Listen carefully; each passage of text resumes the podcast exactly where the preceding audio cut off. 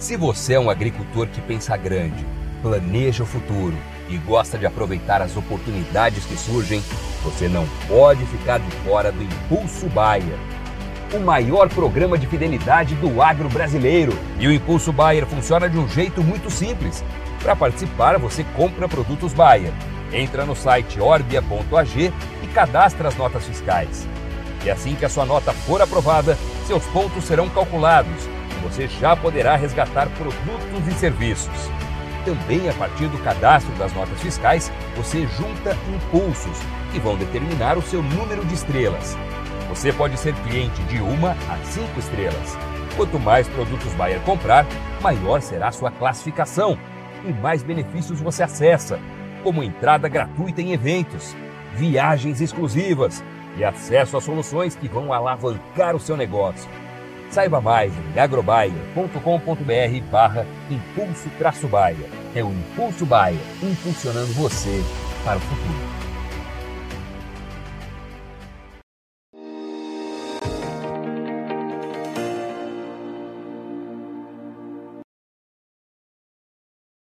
Olá, muito boa tarde, você internauta ligado aqui nas nossas informações no Notícias Agrícolas.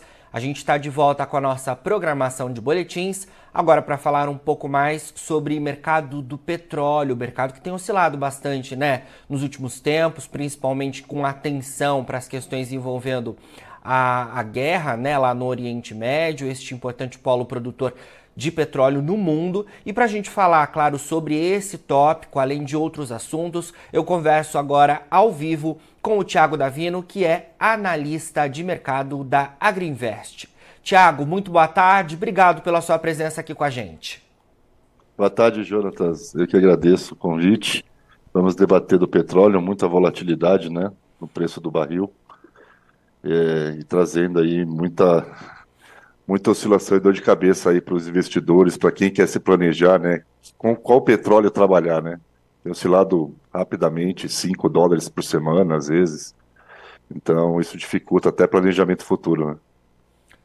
Com certeza, de tudo, né, Tiago? É... Bom, queria começar né, falando sobre o mercado nesta quinta-feira, porque o mercado sobe mais de 1%, mas caiu bastante nos últimos dias, né? Queria que você comentasse um pouco dessa movimentação.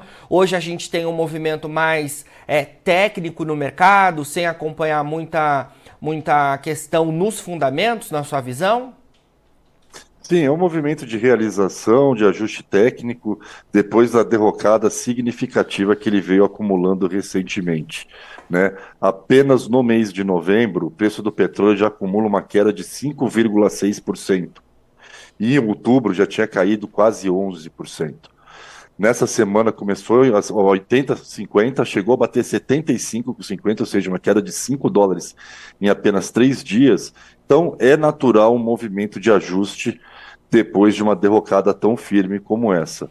Mas ele segue com viezinhos gráficos de baixa no curtíssimo prazo. Certo. É, uma questão bastante importante que o mercado vinha acompanhando, né, Tiago, é as movimentações macroeconômicas, né? Queria que você comentasse um pouco sobre esse cenário.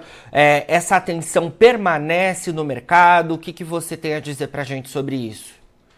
Pois bem, né? Toda aquela derrocada que eu comentei no mês de outubro, mais de 10, quase 11% aquela do preço, ele veio basicamente por conta dessa questão do cenário macro.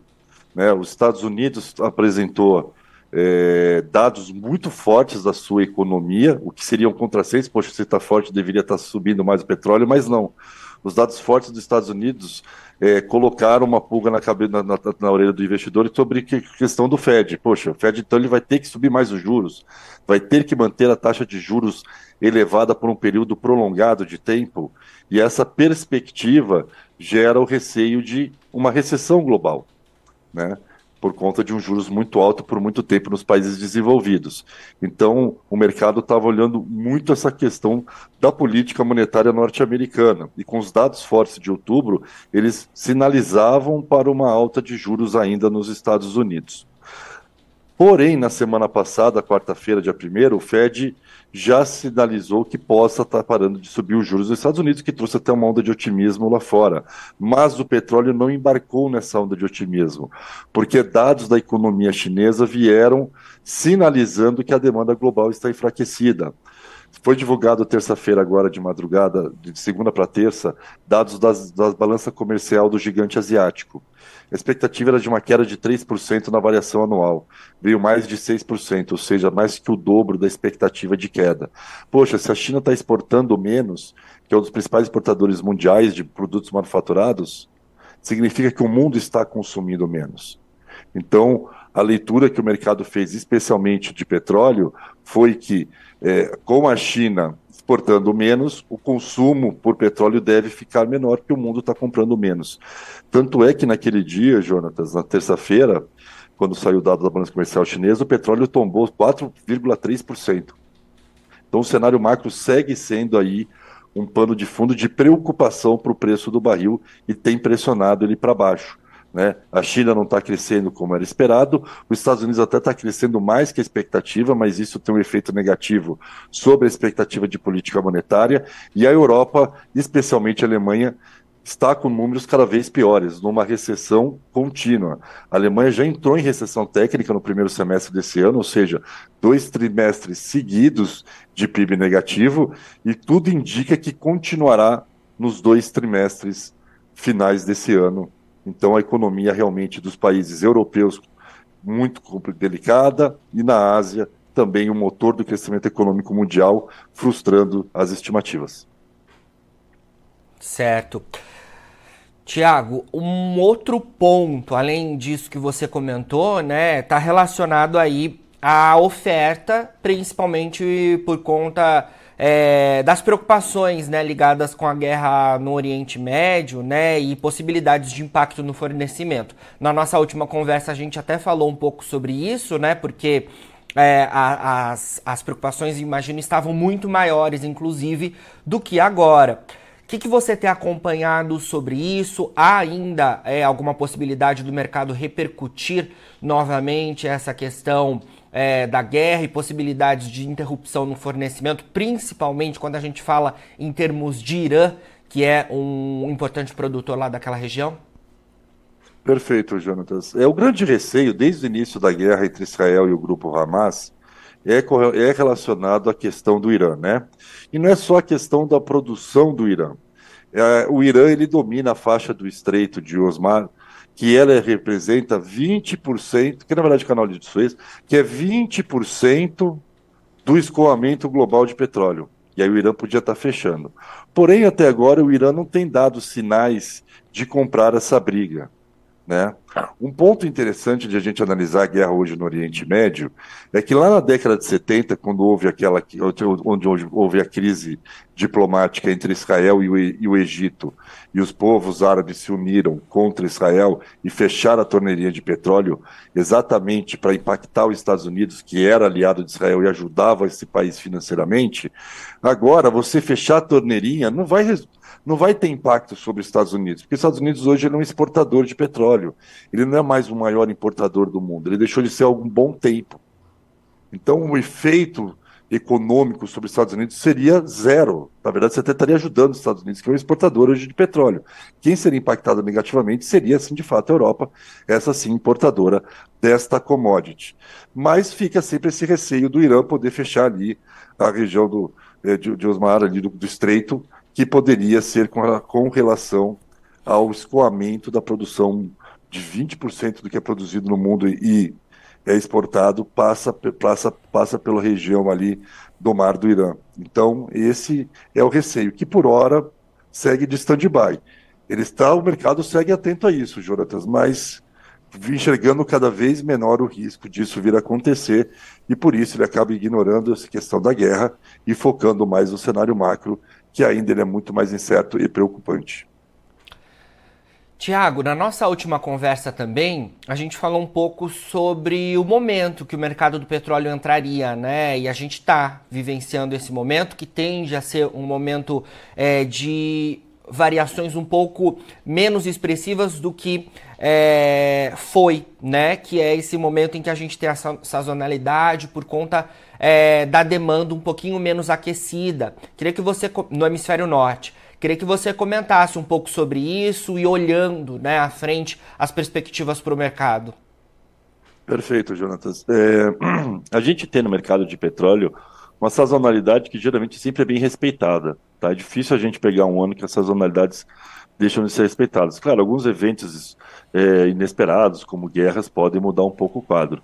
Mas nós temos ali de junho até setembro, virada para outubro, um viés de alta para o petróleo, porque é verão no hemisfério norte. Então, um verão do hemisfério norte, temperaturas mais altas, há um maior consumo de energia, maior consumo de ar-condicionado e um maior consumo de combustível. Né? O pessoal, as pessoas viajam mais na época de verão.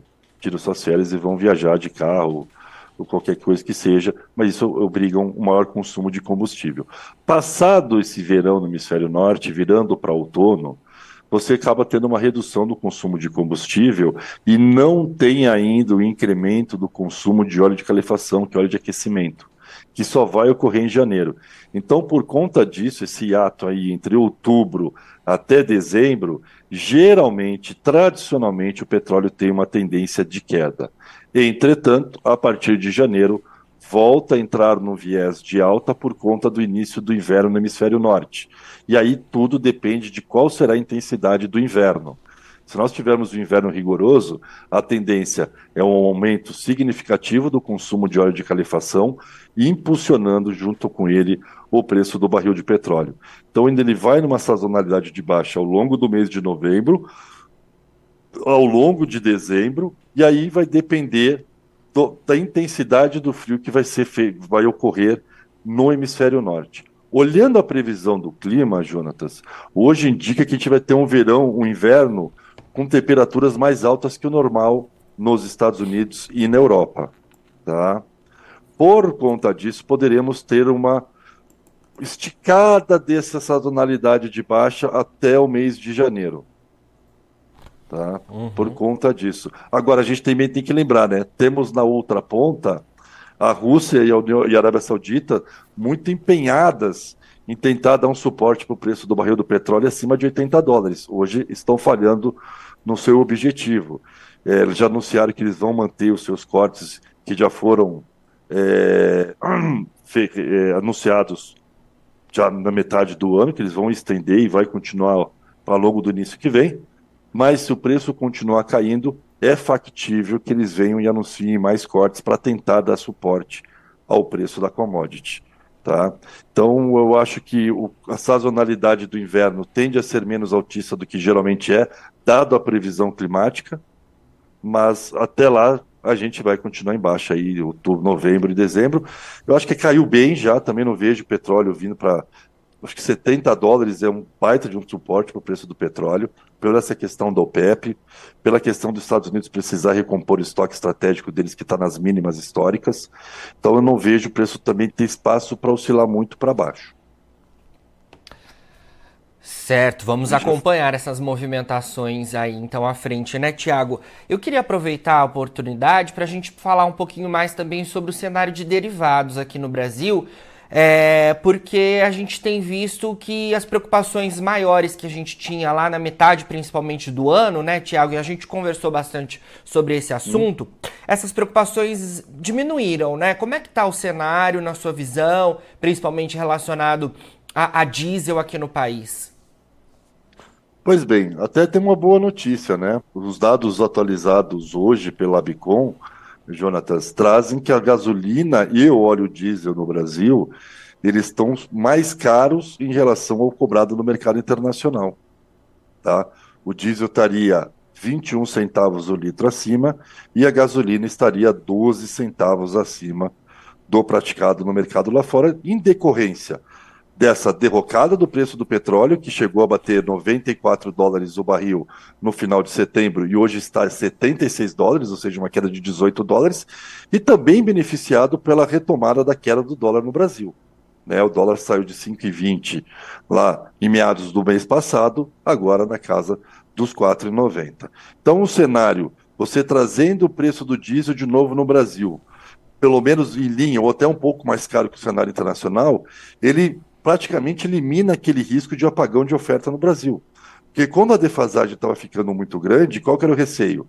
Se a defasagem está muito grande, não consegue importar, né, as, as, empresas privadas não conseguem viabilidade econômica para importar o produto diesel e acabar faltando oferta no Brasil. Lembrando que 30% do que é consumido de diesel no Brasil é importado. Né? E desses 30% que é importado, 70% vem da Rússia. Tá? 70% vem da Rússia. Então, o cenário deu uma boa melhorada. É, o, o, impacto da guerra acabou sendo nulo sobre o mercado, que foi positivo, né? Havia um receio até do próprio Banco Central sobre o impacto da guerra no preço dos combustíveis, e isso estaria impacto também na política monetária brasileira, mas felizmente o quadro por hora está melhor.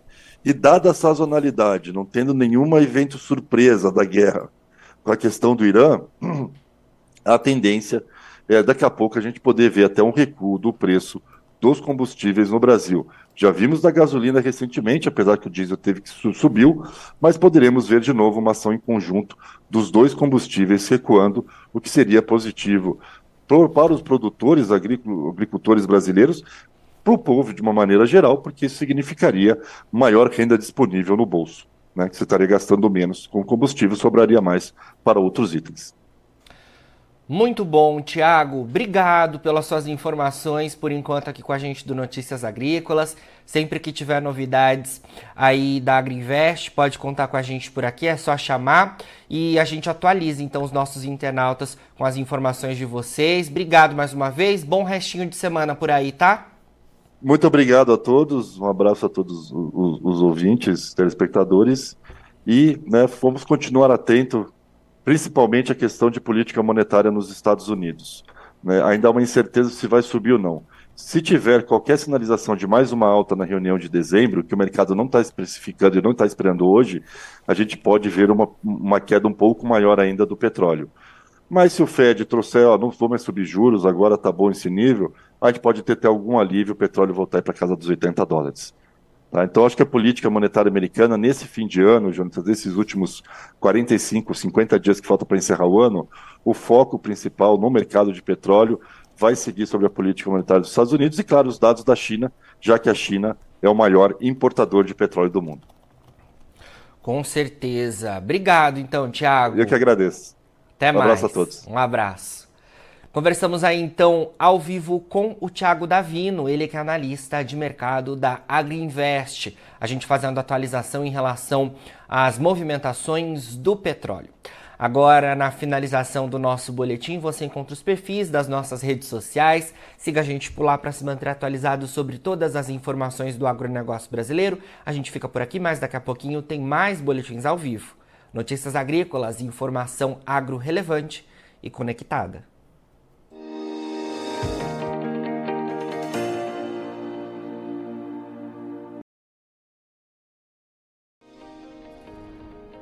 Inscreva em nossas mídias sociais no Facebook Notícias Agrícolas, no Instagram arroba Notícias Agrícolas e no nosso Twitter arroba Notiagre. E para não perder nenhum vídeo, não se esqueça de nos acompanhar no YouTube e na Twitch Notícias Agrícolas Oficial.